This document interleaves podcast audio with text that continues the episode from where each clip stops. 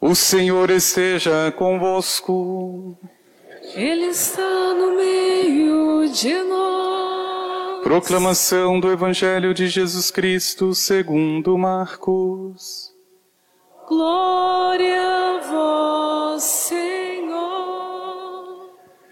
Naquele tempo, Jesus saiu da sinagoga e foi, com Tiago e João, para a casa de Simão e André. A sogra de Simão estava de cama, com febre, e eles logo contaram a Jesus. E ele se aproximou, segurou sua mão e ajudou-a a, levantar-se. Então, a febre desapareceu e ela começou a servi-los. À tarde, depois do pôr do sol, levaram a Jesus todos os doentes e os possuídos pelo demônio a cidade inteira se reuniu em frente da casa. Jesus curou muitas pessoas de diversas doenças e expulsou muitos demônios. E não deixava que os demônios falassem, pois sabiam quem ele era. De madrugada, quando ainda estava escuro, Jesus se levantou e foi rezar num lugar deserto. Simão e seus companheiros foram à procura de Jesus. Quando o encontraram, disseram: Todos estão te procurando. Jesus respondeu: Vamos a outros lugares, às aldeias da redondeza. Devo pregar também ali, pois foi para isso que eu vim. E andava por toda a Galileia, pregando em suas sinagogas e expulsando os demônios. Palavra da salvação. Glória a vós, Senhor.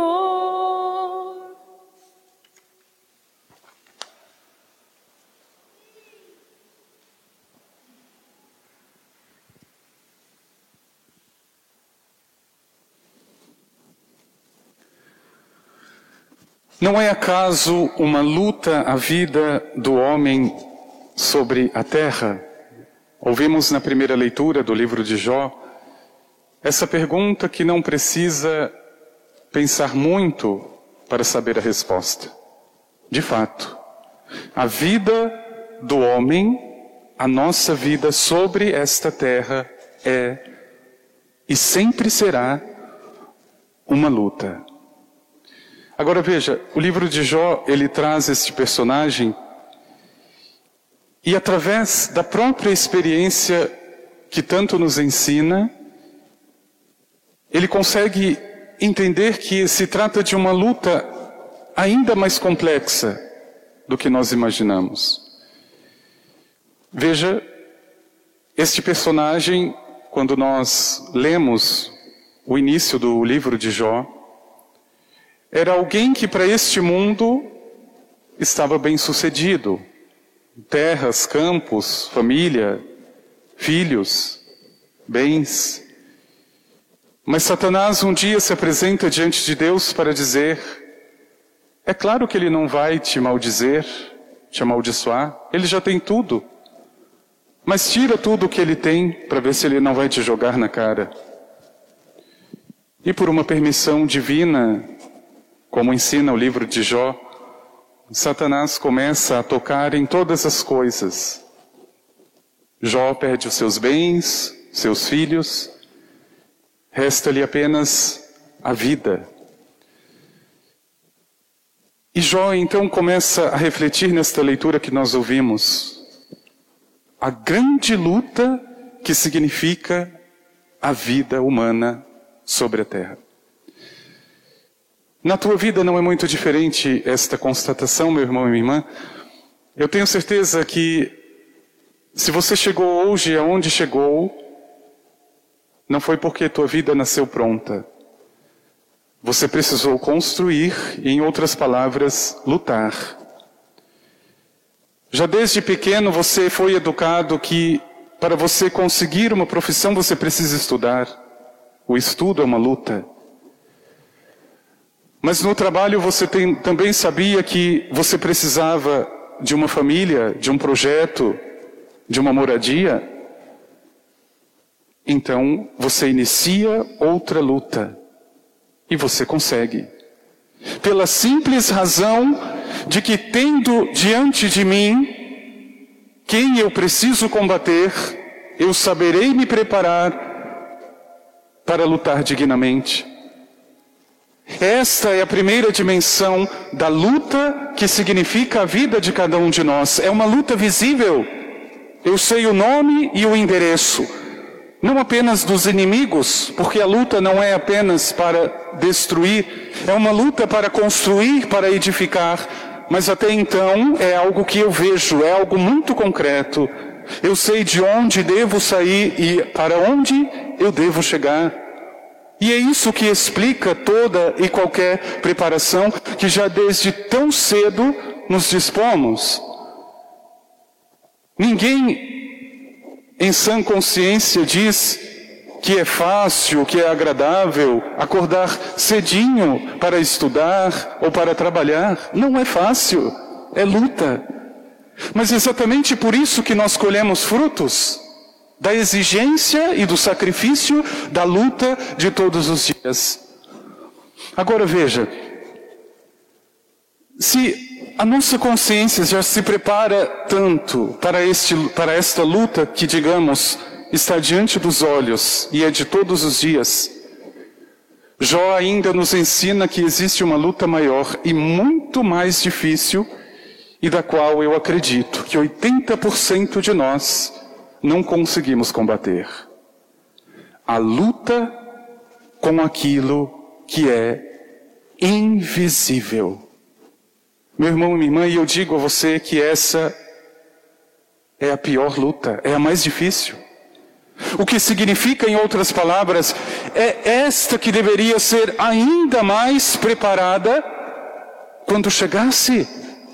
E veja, quando Paulo, em outra carta, vai recordar, não é contra a carne e o sangue que nós lutamos, é contra os espíritos que estão no ar.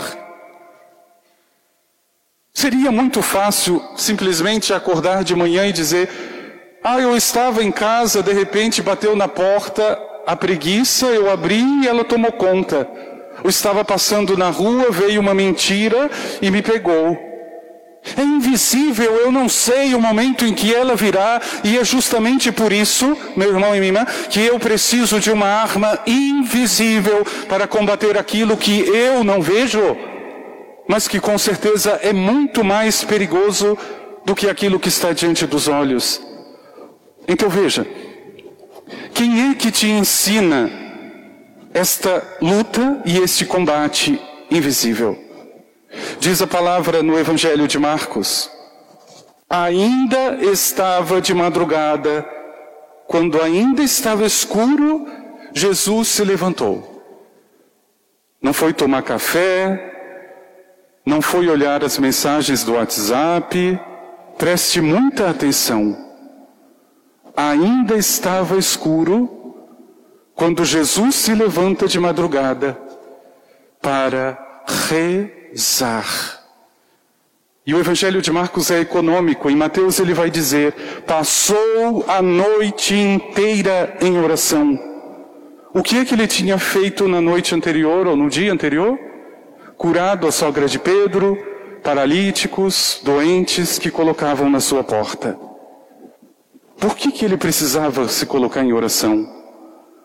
Porque o combate visível ele já tinha travado, mas ele sabe melhor do que ninguém que o maior e pior combate nós não vemos e por isso perdemos.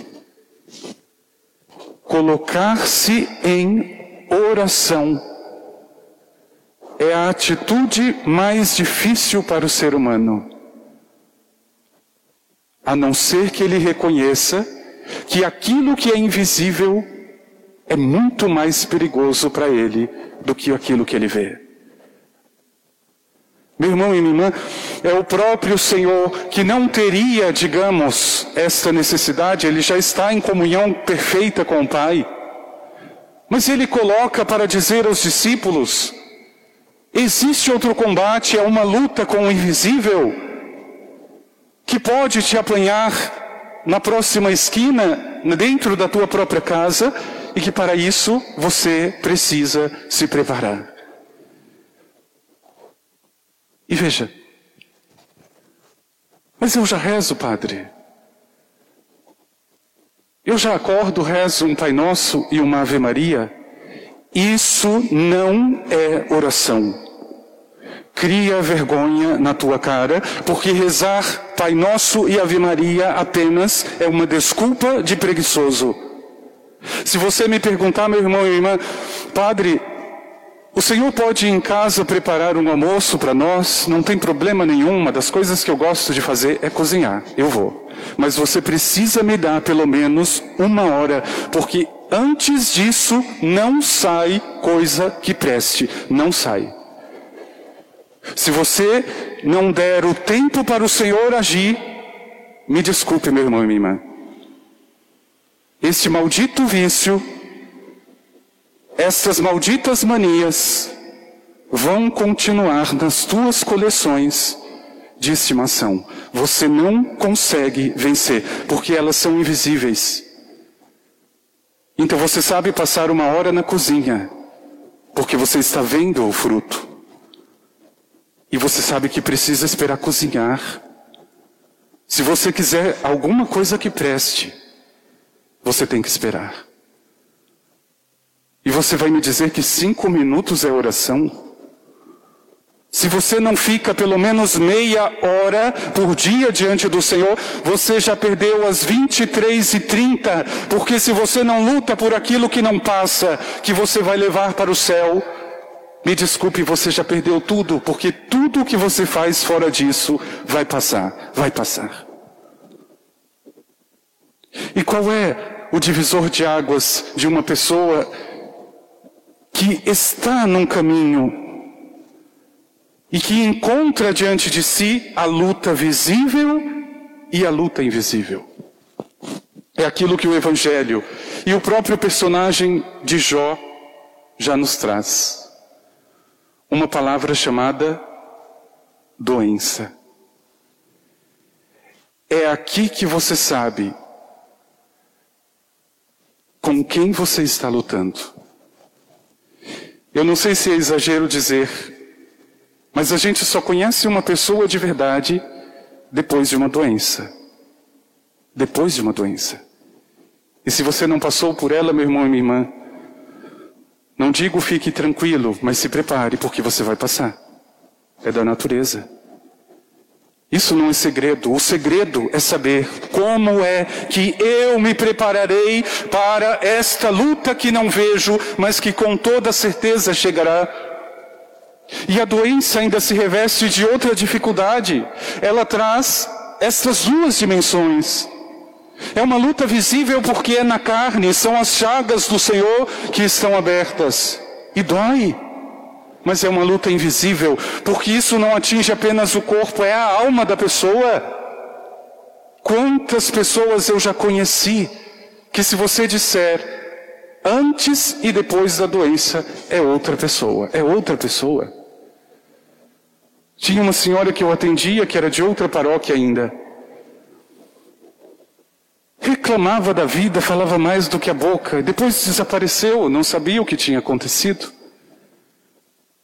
Depois de quatro meses ela volta. E eu achava que fosse outra pessoa. Eu fiquei quatro meses em cima de uma cama. Agora, aquilo que eu achava que não dava tempo, eu consigo. As pessoas que eu não entendia e não perdoava, eu já compreendo.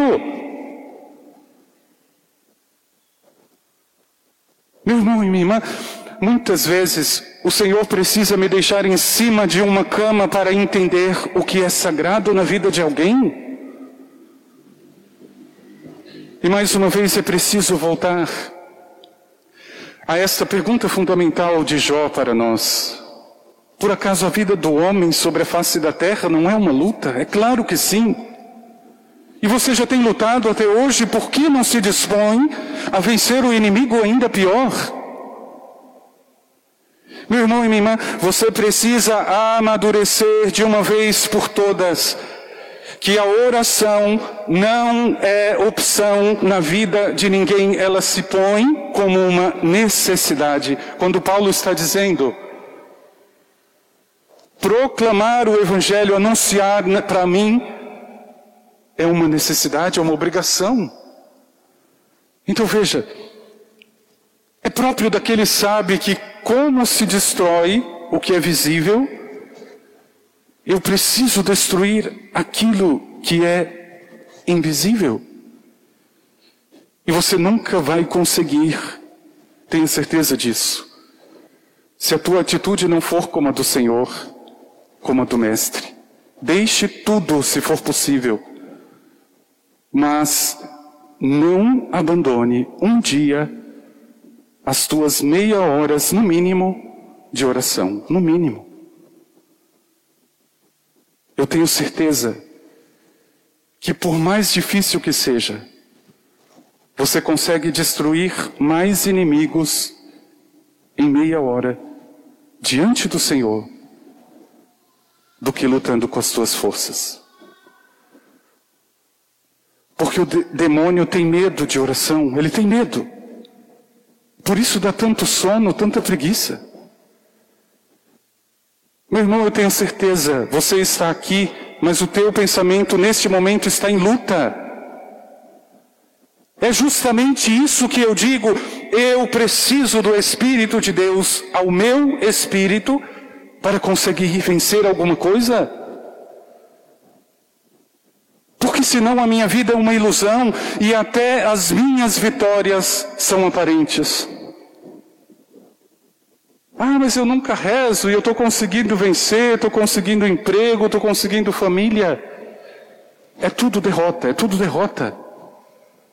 Porque aí você já perdeu para um outro inimigo chamado soberba. Você acha que é você. Quando você está em oração, o Espírito Santo te coloca no seu lugar. Então você sabe o que é teu. E teu é o pecado. Mas você sabe o que é de Deus e de Deus é a graça. Por isso, meu irmão e minha irmã, pede para o teu coração neste momento, porque você precisa lutar, mesmo sem enxergar o teu inimigo. Deus queira que ele já não esteja na tua casa. E é por isso que você precisa lutar. Por que é que da noite para o dia nós acordamos com ideias terríveis? Eu já não vejo sentido nesse casamento, eu quero me separar. Eu não sei o que está acontecendo comigo. É claro, é invisível. Se não tiver a arma invisível, como é que você combate o que é invisível? E pelo amor de Deus, meu irmão e minha irmã, coloque de uma vez por toda na tua vida a necessidade necessidade. Como o Senhor, quando ainda estava escuro, ele se levanta para rezar. A primeira coisa, a primeira coisa.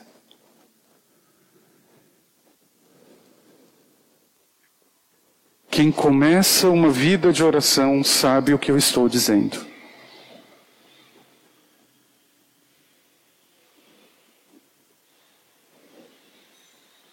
Ah, mas se eu comecei a rezar, as coisas pioraram. É lógico.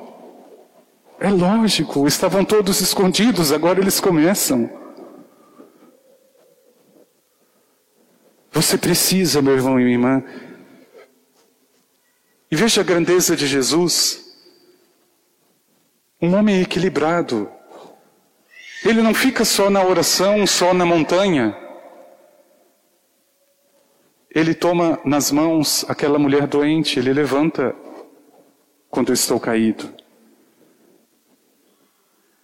Eu tenho para mim que o que curou a sogra de Pedro não foi um milagre como outros, foi a delicadeza de Jesus. Porque a pior coisa é você se sentir abandonado e entregue. E a cura, muitas vezes, é uma mão estendida. Mas para isso você tem que estar preparado. Porque a gente percebe quando as pessoas nos tocam com o coração ou apenas com as mãos. Quando elas estão diante de Deus, elas já fazem tudo com o coração, tudo. Por isso pede, meu irmão e minha irmã, Senhor, me ajude eu sei que diante da luta visível que eu já tenho travado, o Senhor tem me dado a vitória. Mas eu preciso agora, Senhor, vencer a soberba, vencer o orgulho, vencer a mentira, a fofoca. São tantos inimigos invisíveis que eu não sei o endereço, se não iria atrás. Eu não sei a hora e por isso preciso da tua graça. Porque se tem algo que é certo, é que eu estou numa luta, eu estou num combate. O que eu preciso ter certeza agora é se eu estou usando a arma para esse combate. Vamos pedir ao Senhor.